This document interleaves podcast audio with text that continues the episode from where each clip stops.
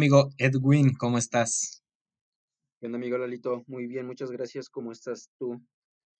¿Cómo te tratan las Pues aquí revueltas un en poco, Estados Unidos? pues como me agarraron sobrio, pues muy bien. ¿Saliste a vandalizar? Eh, obviamente yo soy partidario de la libertad, la equidad de color, raza, género, entonces no hay ninguna otra forma de demostrarlo al capitalismo voraz que prendiendo fuego a sus maquinarias de opresión. ¿Qué onda, Lalito? Cuéntame de qué vamos a hablar el día de hoy. Pues como habíamos discutido previamente de el doctor James Moriarty, ¿no? Exactamente.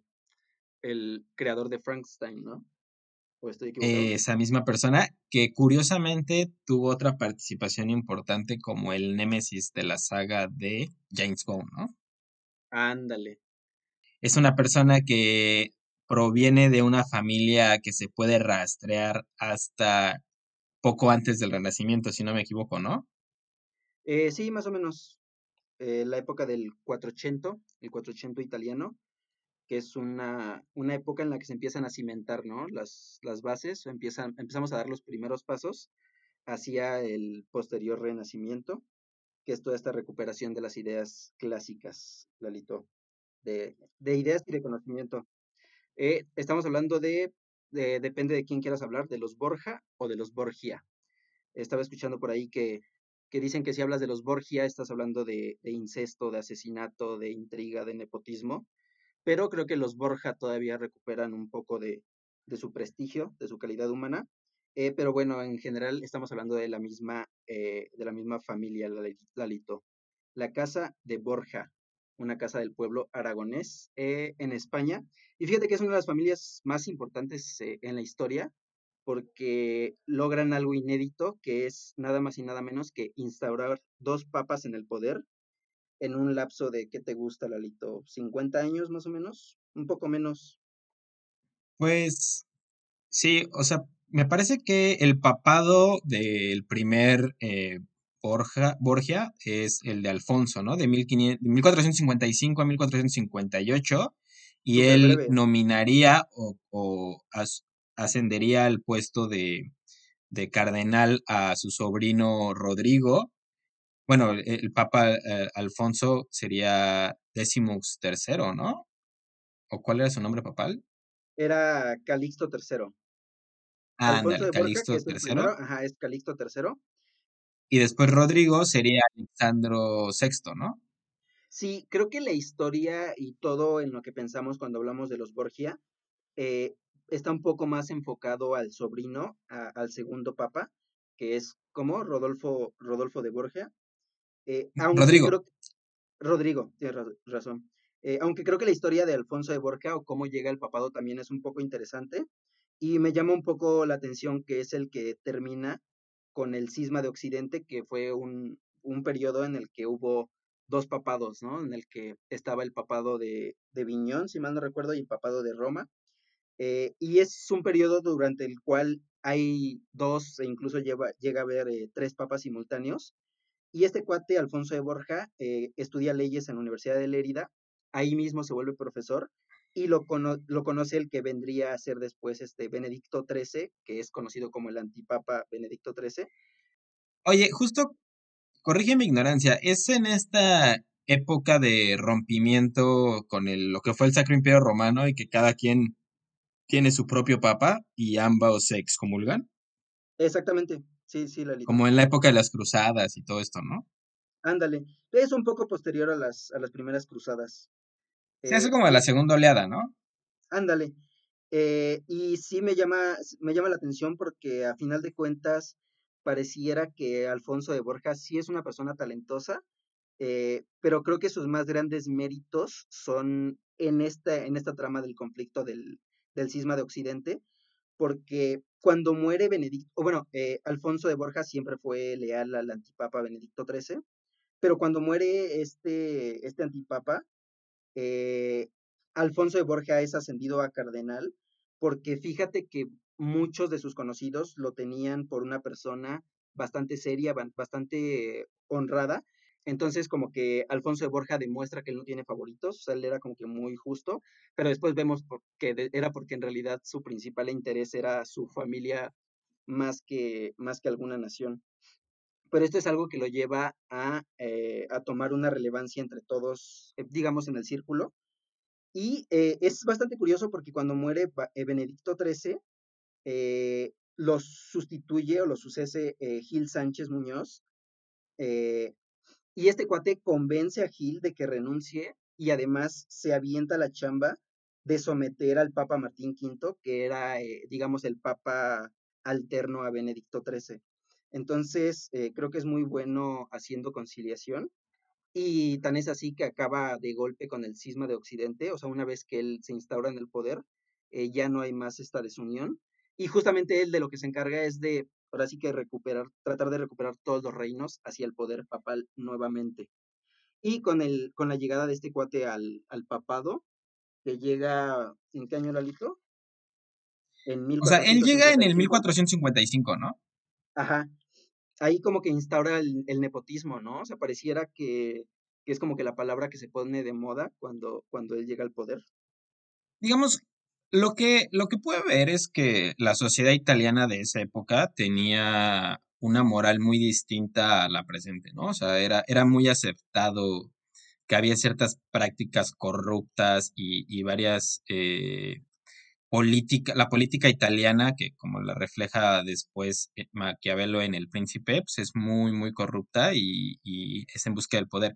Entonces era una práctica aceptada, por ejemplo, envenenar a los contrincantes y entonces cuando eras joven y ambicioso, sabías que como la vida era corta, tenías que estar dispuesto a todo para, para adquirir el poder.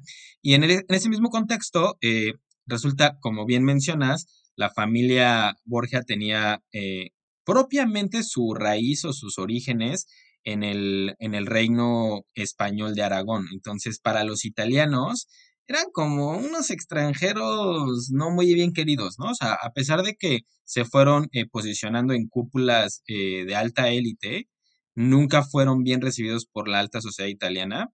Entonces eso ponía un poco de presión adicional a que, a que los Borgia en el poder no tenían mucha confianza por, por otras casas, entonces tendían a, a posicionar y a confiar un poco exclusivamente en, herederos de la misma cepa familiar, ¿no? O sea, como que eso explica un poco por qué la necesidad de, apoyarse en los sobrinos, en los hijos ilegítimos, en los hijos de los hijos ilegítimos, a veces procreados con el mismo padre, eh, porque digamos eran prácticas que se mencionan de, de, esa época del papado, y este, y básicamente ahí es como, como yo pondría en, contexto esta, esta parte del, del, llamado nepotismo de los Borgia, ¿no? Que, necesitaban apoyarse en, en, sí mismos cuando la sociedad italiana los rechazaba de alguna manera, ¿no, Edwin? Sí, es muy curioso porque se hace una especie de círculo vicioso, ¿no? O sea, tengo miedo de que me saquen del poder, por lo que, como tú dices, voy a tratar de instaurar en los en los puestos estratégicos y más cercanos a mis, a mis familiares. Y pues esto obviamente genera más problemas. Ahora, interesante de Alfonso eh, es que a él le toca eh, un debilitamiento importante del, cristianismo respecto a Oriente. Entonces, si mal no recuerdo, es la caída de, de Constantinopla ante los turcos eh, una coyuntura importante de su papado, ¿no? Entonces él, él trata de, de, recuperar los esfuerzos de, de los eh, reinos católicos para mandar eh, tropas, fuerzas a, a, la invasión turca otomana en, en Oriente. inclusive, curiosa la historia, de ahí proviene la campana de las doce, porque trataba, o sea, fue un recordatorio a la cristiandad de su momento para orar por los cruzados que estarían combatiendo en ese momento a las fuerzas turcas. Entonces, por eso empezaron a tocar las campanas a las 12, que es una práctica que en algunas eh, iglesias o, pues sí, eh, cepas del cristianismo todavía practican, por ejemplo, ¿no? Sí, totalmente. Eh, y de hecho, fíjate que se dice que vende su vajilla de oro y varios artículos personales para financiar eh, las delegaciones que manda a algunos reinos para buscar aliados, justamente como dices tú, para emprender eh, su, su, intento de recuperar el cerco que el, el sultán turco Mohamed II había, había instaurado y logra romper el cerco, aunque la verdad es que su papado es bastante breve, entonces no se logra, digamos, desarrollar toda esta parte bélica de las cruzadas que quería, que quería emprender este papa Calixto III. Eh, y otra cosa que me llama bastante la, atención de él es que él este, anula el juicio con el que habían condenado a Juana de Arco eh, y la declara inocente, Lalito. Digo, ya había sido quemada bastante tarde, pero logra, digamos, recuperar o recompensar la, la imagen de Juana de Arco, ¿no? Y la canoniza, ¿no? No sé si él la canoniza, yo solo encontré que él la declara inocente. Sí, sí, sé que el segundo juicio la exonera de los cargos de brujería, y posteriormente es canonizada. Ok. Son Juan Este, ahora, curioso porque cuando se habla de los Borgia, siempre se toma como sinónimo de ignominia, ¿no? Es como corrupción, incesto, poder, asesinato, etcétera, etcétera. Como que, como que la palabra Borgia eh, desde, el, desde los 1400 se empieza a asociar con, con todas estas partes de la baja moral de la Iglesia Católica y en general de, de, la política y del poder italiano. Pero creo que esto realmente surge con el segundo papado Borgia, ¿no? Que sería el de Alexandro, el de Alexander VI, encarnado por Rodrigo, y su hijo, que, que no sería eh, religioso, sino más bien duque, ¿no? Él, adquiere el, cargo de duque y en esta llamada era de oro de los bastardos, ¿no? Que, justo porque los Borgia tenían familia, no deberían tener en teoría como siendo, siendo religiosos, pero pues sí llegaron a tener como sus cañitas o sus balitas perdidas y este y es esta llamada de los bastardos en que más que esconderlos, pues los fueron encumbrando, ¿no? ¿Qué, te gustaría platicar de este cuate? ¿Por qué es tan, tan popular?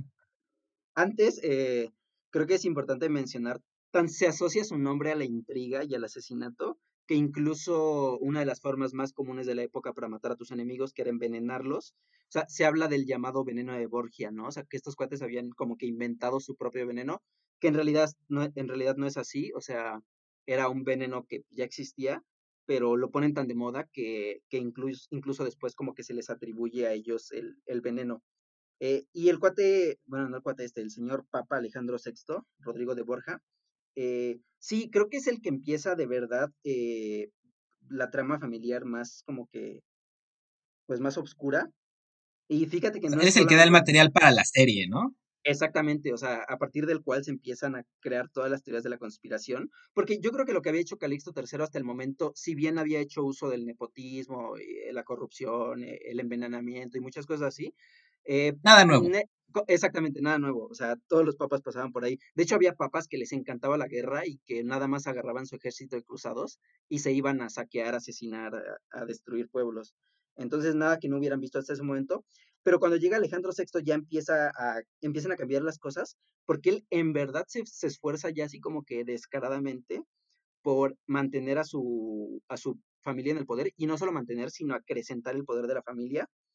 Y él tiene cuatro hijos, que son Juan, César, Lucrecia y Jofre. De este último Jofre casi no se sabe nada.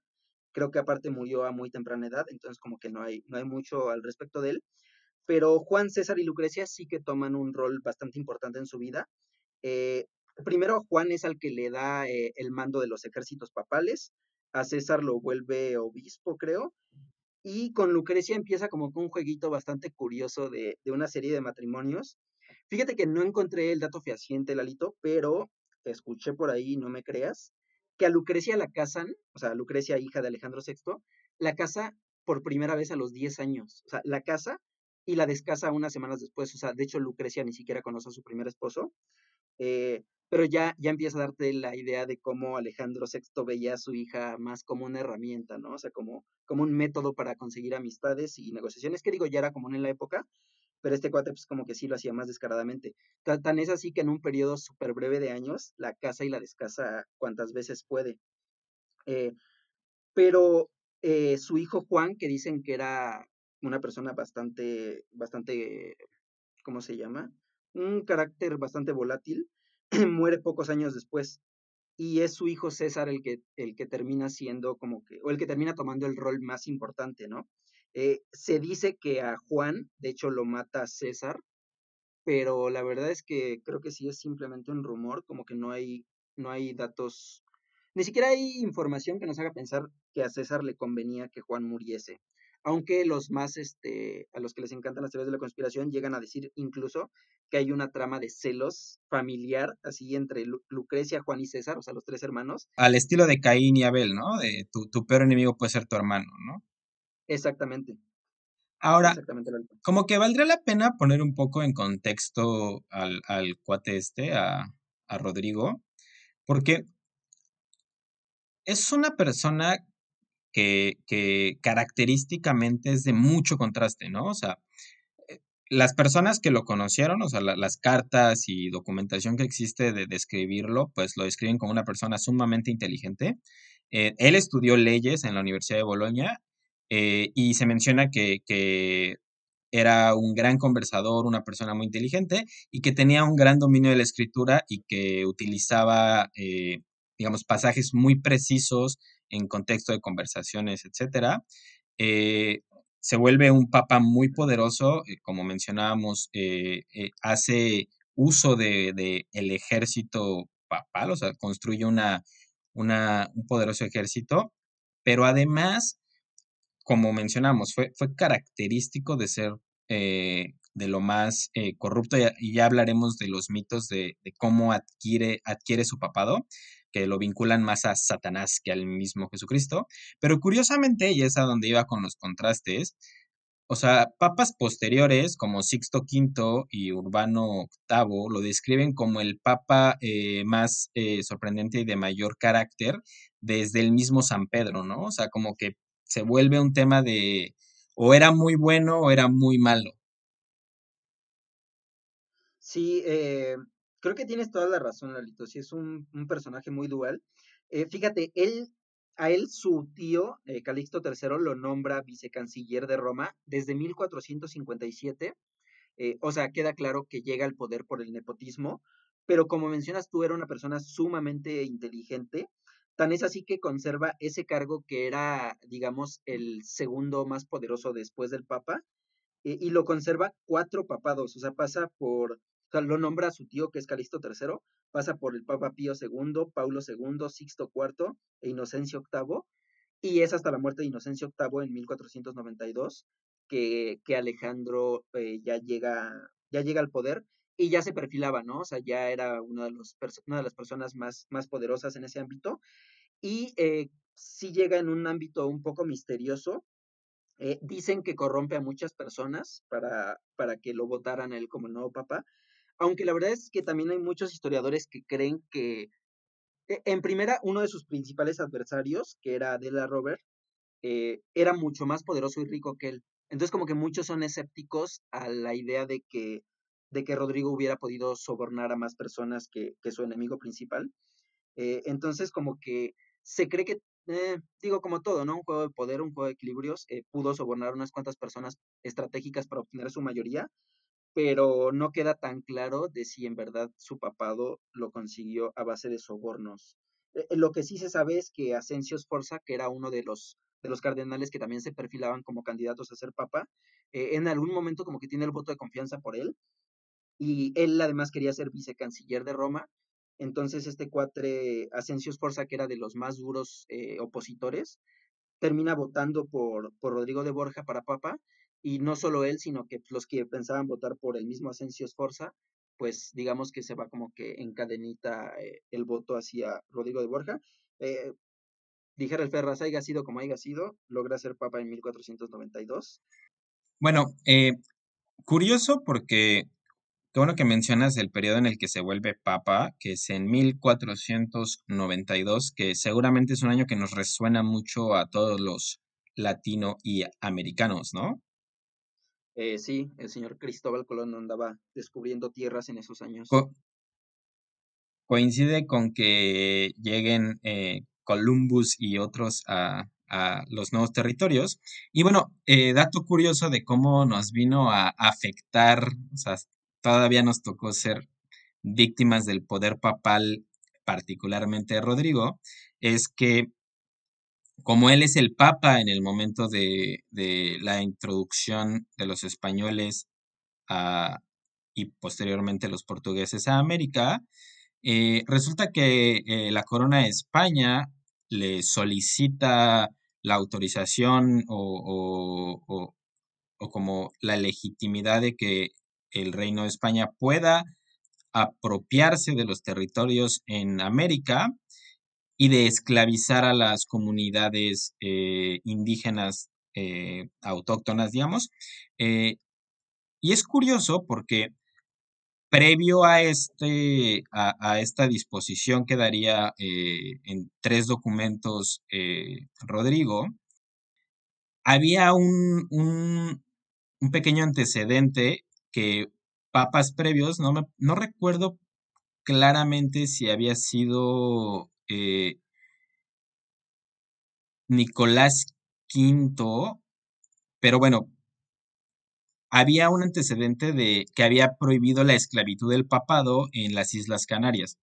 Entonces, como que Rodrigo da el, el giro del otro lado. Entonces, en los documentos que, que en las cartas o documentos que él, que él expide para autorizar la apropiación o la legitimidad de las tierras para los españoles, también permite eh, la esclavización de los, de los pueblos indígenas con el fin de acelerar el proceso de su cristiandad, ¿no? Básicamente, o sea, los puedes ser tus esclavos siempre y cuando los hagas eh, eh, católicos con el temor de Dios y bueno, en el documento con el que se presentan los españoles el requerimiento que se lee a los pueblos indígenas, que básicamente estaba en una lengua que ellos no tenían ni idea de qué decía, pues básicamente decía que pues, en nombre de la corona española, bla, bla, bla, les ofrecían reconocer la autoridad del Papa y la de la corona española, y de no hacerlo, pues estaban, se, se, se, su,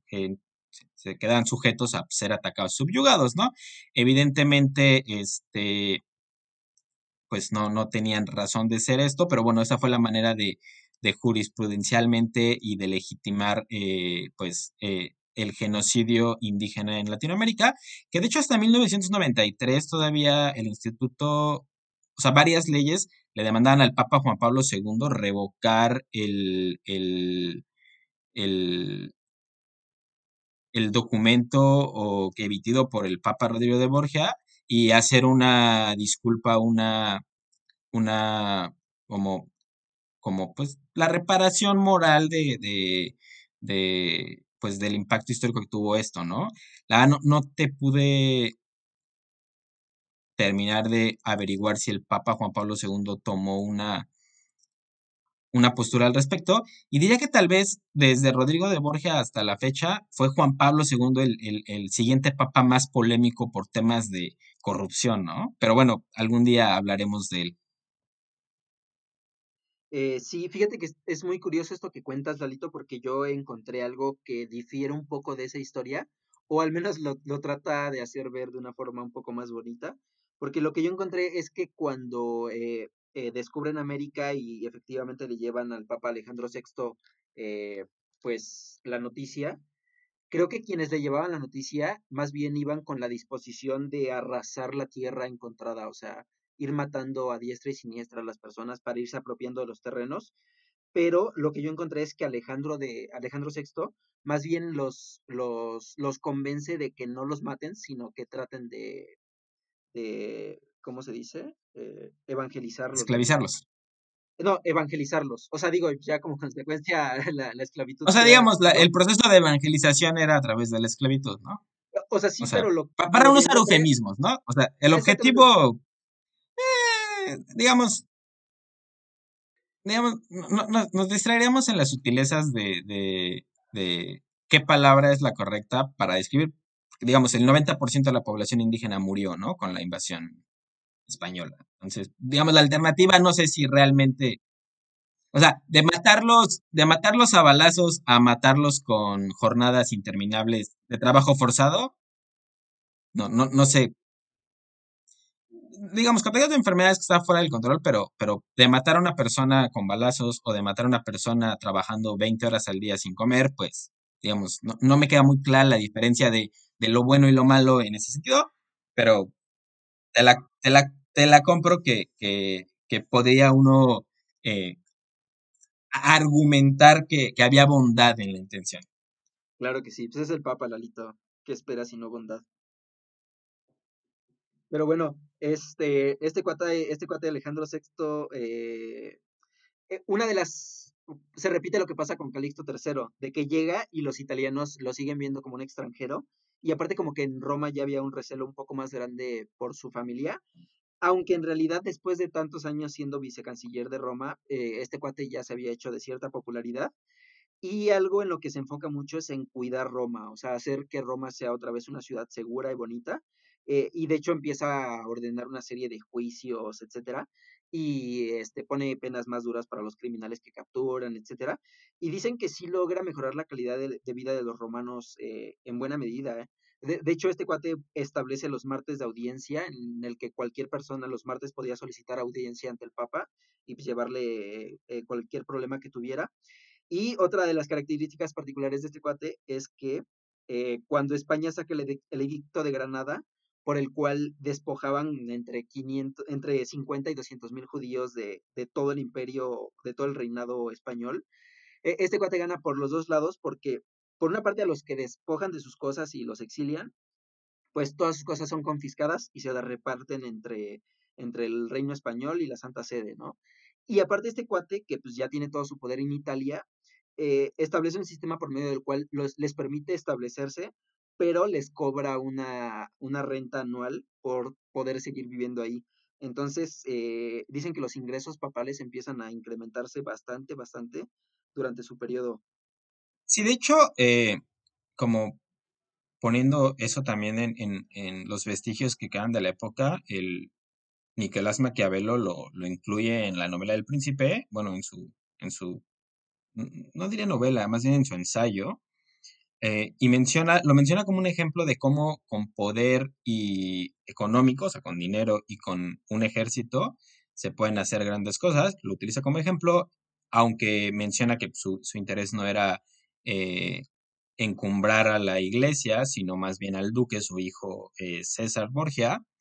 Y entre los ejemplos que se citan eh, y están documentados, pues era un papa que le encantaba el provocar las guerras, porque como mencionas tú, ganaba de los dos lados, ¿no? Entonces, en una guerra entre Francia y España, con España había negociado el apoyo papal para que si ganaba España, eh, pues, le dieran Sicilia a César, pero también había negociado con Francia para que si ganaba Francia, eh, le dieran Pisa, Boloña y otro, y otro ducado, pero no me acuerdo cuál era el nombre del tercero. Entonces, pues de los dos lados ganaban, ¿no? Ese era interesante. La industria de la guerra le era bastante benéfica pero también era un hombre que estaba muy caracterizado por apoyar las artes. Entonces, como mencionábamos, esta es la etapa del, ya, aquí ya propiamente estamos viviendo el Renacimiento, y pues bueno, fue un papa que le invirtió mucho a Roma en términos artísticos, y pues fue, entre otros, eh, contrató y apoyó mucho el trabajo de Rafael o de Miguel Ángel en su momento, y los contrató para hacer distintos servicios en el Vaticano y Roma.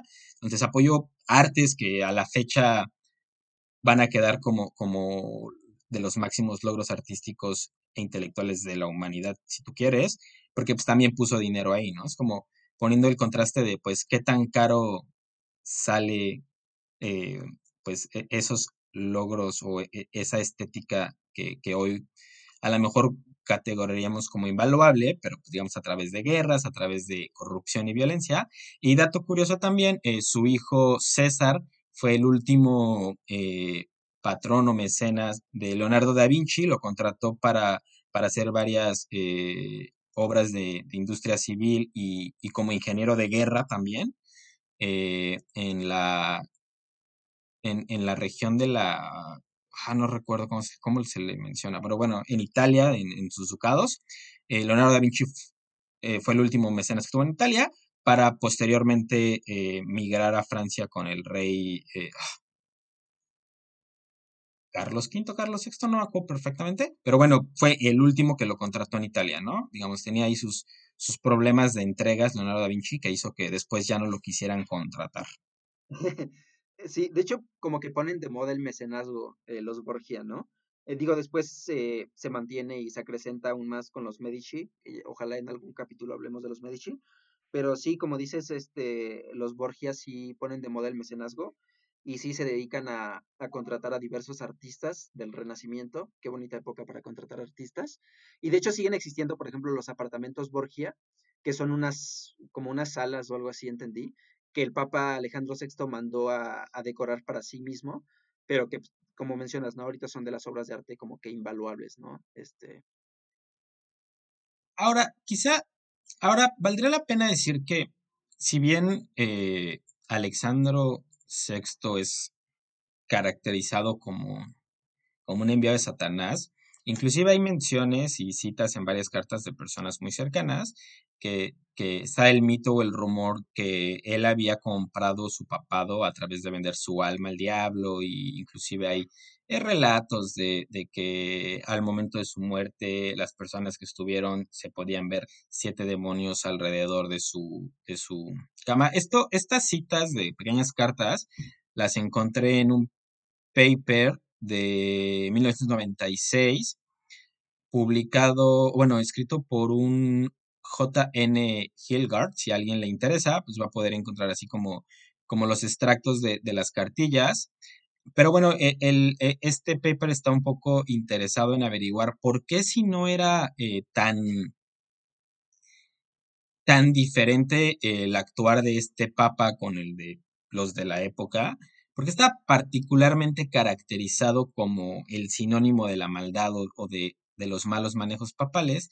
Y bueno, eh, básicamente el argumento que traen es el surgimiento del protestantismo coincide eh, con la administración Borgia de, del, papado y entonces también recuperan que eh, parte de Lutero y, y otros protestantes famosos como Negri se dedican o en gran parte construyen su prédica criticando, juzgando, eh, señalando al papado como servidores más del diablo que, de la cristiandad. Y en ese momento, pues la cabeza es eh, Alejandro VI y lo señalan en distintas, eh, en, distintas cartas y en distintos contextos como el, el, representante de todo lo malo, ¿no? Entonces, parecería que el, nombre Borgia también es estigmatizado porque coincide con, con, el gran rompimiento luterano del protestantismo, ¿no? Entonces, como que probablemente si esto hubiera pasado un par de años antes, un par de años después, el apellido ignomioso pudo habernos sido el Borgia, porque de nuevo los papas en general de la época coincidían con estos manejos del estilo, ¿no, Edwin? Sí, como que se vuelven el villano favorito, ¿no? O sea, por lo mismo de que los italianos los veían como extranjeros y pues ya habían acrecentado mucho poder ahí, como que se vuelven a un sinónimo de todo lo malo y siempre se les trata de atribuir como que la historia o, la parte negativa. O sea, también es así que como mencionaba, por ejemplo, lo de que cómo llega Alejandro VI al poder, o sea, muchos lo atribuyen a la corrupción, pero hay, hay historiadores serios que dicen, no, la verdad es que no es cierto, o sea, la verdad es que tenía todos los elementos para haber ganado el papado este, limpiamente.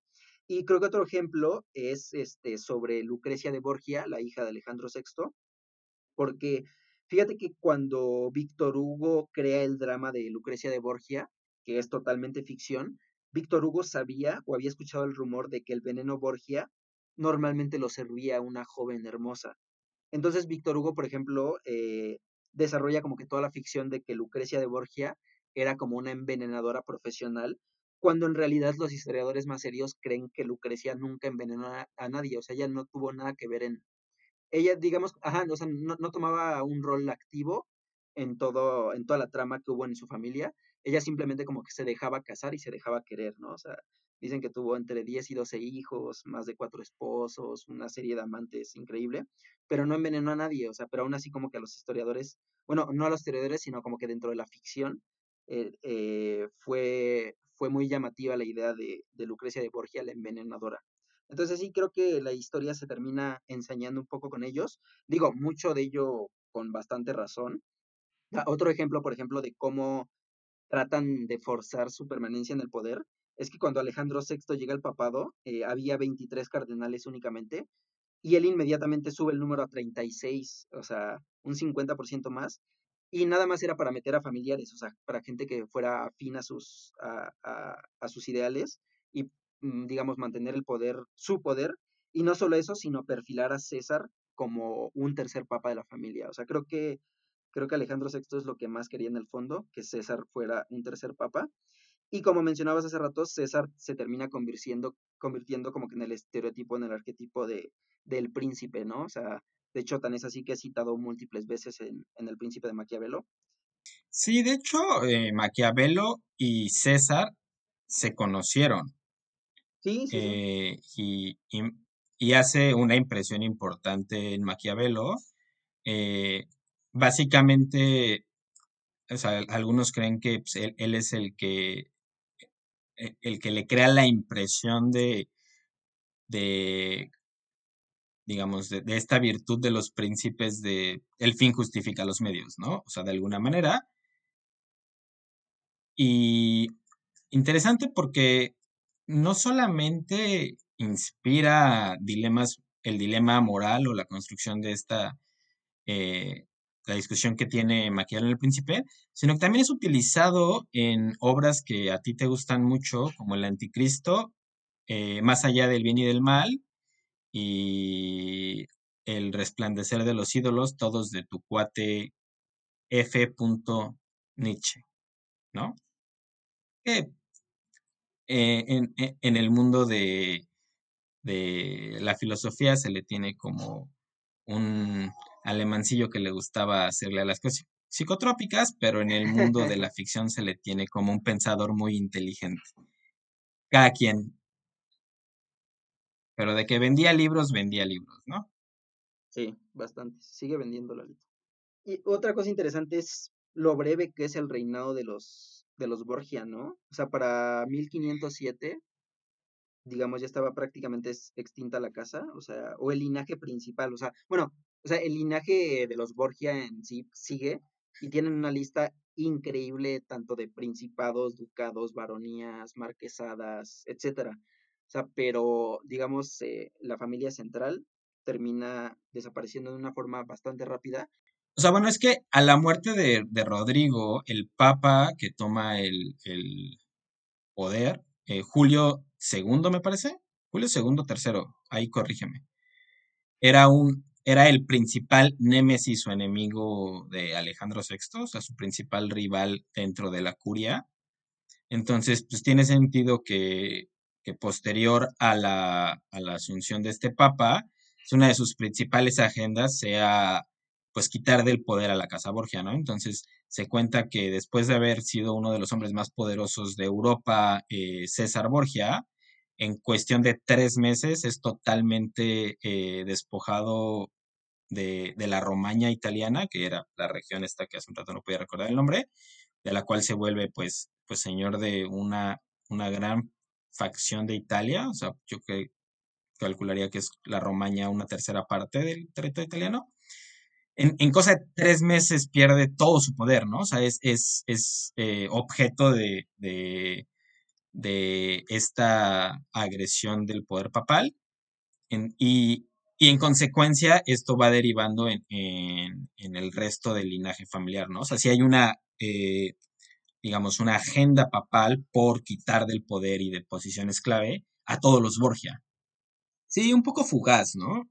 Y, ajá, el tema era ese, o sea, sí, sí fue fugaz en ese sentido, porque se, se posicionaron muy rápido, tenían como posiciones clave, pero digamos, cuando hay poder absoluto que se alterna de, bandos, pues sí, o sea, la agenda principal del siguiente fue eh, borrarlos del mapa, del mapa político de Italia y, de, y, y del poder.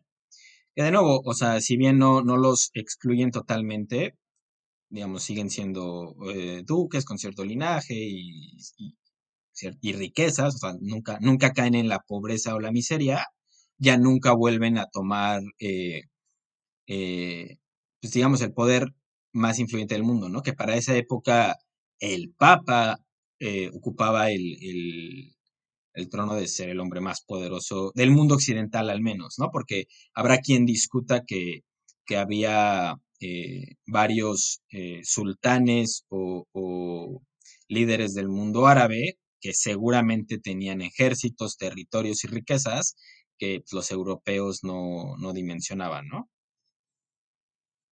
Sí, sí, lo que pasa es que crean una figura, un círculo de poder cuyo eje central, sus, cuyo sostén central es la posición del papado, ¿no? Entonces, sí, como mencionas, una vez que desaparece esa posición central de poder, el resto empiezan a caer como, como como fichas de dominó, ¿no? O sea, se van enseguidilla. Eh, y fíjate lo, que te iba a contar sobre la muerte de Alejandro VI, es que cuentan que Alejandro VI y su hijo César eh, organizan un banquete y dicen que en este banquete ellos tenían planeado envenenar a, algunos enemigos eh, y dicen que uno de los sirvientes confunde platillos o, ingredientes y por accidente... ¿Es la famosa de las castañas o estoy confundido? No lo sé, no, no lo sé, no escuché eso.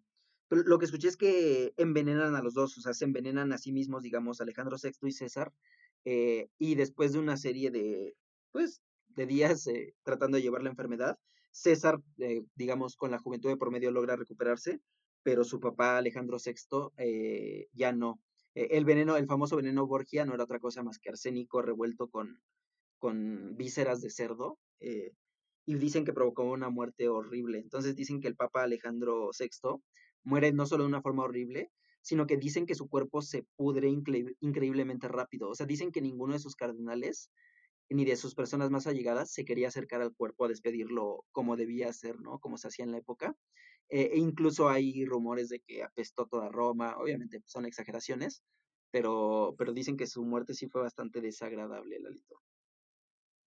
Sí, bueno, de hecho, como, como compaginando en estas eh, asociaciones con el diablo y los Borgia, se decía que él había pactado con el diablo a la manera que él lo había entendido por 18 años, pero pues se lo llevaron al baile y en realidad el, el diablo solo le había dado 12 años de papado, pero que hasta antes de que cuando finalmente muriera, cada que enfermaba gravemente, él está como muy confiado y seguro de que se iba a recuperar y así se los decía, digamos, bueno, según se documenta, las personas cercanas, porque su pacto era por 18 años, ¿no? Como cada que, se ponía cercano a la muerte, sabía que tenía un contrato que le aseguraba otros añitos de poder.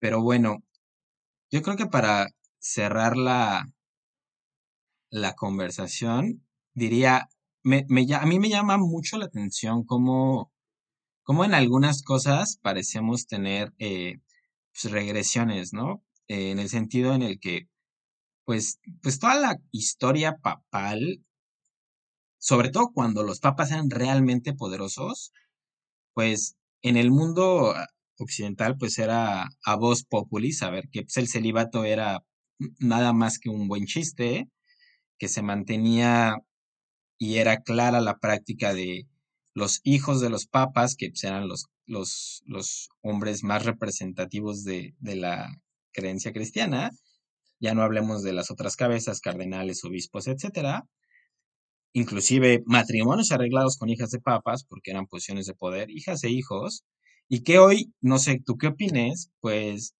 creo que se ha vuelto mucho más tabú, ¿no? O sea, como que hoy ya no escuchas es mucho más hermético, de hecho, eh, o sea, digamos, los delitos de los cardenales y, y padres en, en, diferentes partes del, del mundo, pues tratan de manejarse mucho más tabú, se trata de esconder, eh, digamos, hay corrupción de mismos niveles hoy en día, o sea, digamos, eh, los papas, los padres que fueron protegidos en Estados Unidos, en Brasil, en México, para no enfrentar juicios, que abusaron de cientos de niños, etcétera. O sea, hoy se esconde o se llevan prácticas que a lo mejor harían palidecer a la de los eh, italianos españoles de los Borgia. No obstante, hoy la gente tiene más temor de hablarlo públicamente, ¿no? O sea, como que, como que pareciera que es más tabú hoy que antes. ¿O tú qué opinas, Edwin? Me parece y no estoy seguro, eh, habría que investigarlo mejor, pero creo que en su época, eh, si bien no era común que el Papa se casara como tal y, y tuviera hijos eh, reconocidos, creo que sí era muy común que tuvieran bastantes amoríos, o sea, tuvieran amantes y que hubiera hijos bastardos. Y de hecho, no estoy muy seguro, no traigo el dato preciso, pero creo que en 1497, cuando muere el hijo de Alejandro VI, que es Juan de Borgia, eh, dicen que, Alejandro VI queda, queda devastado y que se encierra muchos días sin comer incluso. Eh, y de ahí eh, elabora una serie de documentos que después son recuperados y que dan pie o que son la base para una serie de reformas que se hacen eh, ya en el siglo XVI, en el 1500 y tantos, en el cual el celibato ya se vuelve como una parte mucho más angular de, de la Iglesia Católica.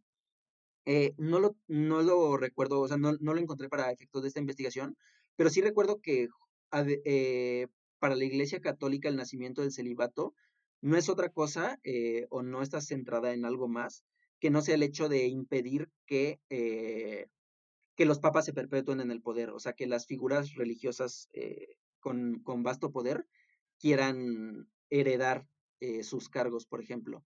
Entonces creo que es de donde viene la idea del celibato. Entonces no me sorprendería que justamente eh, familias como los Borgia hayan mostrado a la Iglesia Católica la forzosa necesidad de instaurar un celibato para tratar de impedir que un nuevo papa o que una nueva figura de poder tratara de perpetuarse a sí mismo o a su familia, a su linaje en, en una posición.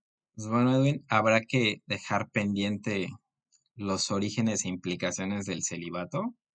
Sí. Y pues bueno, si ofendemos a alguna sensibilidad, lo sentimos mucho porque ahora sí no dijimos nada fuera de lugar, ¿no? Nada más señalamos hechos. Sí ofendimos a alguien, sí, sí, sí. no somos nosotros, son los hechos. Ahora sí, no hay disculpa que valga. Exactamente, Leito. Gracias por todo, Edwin.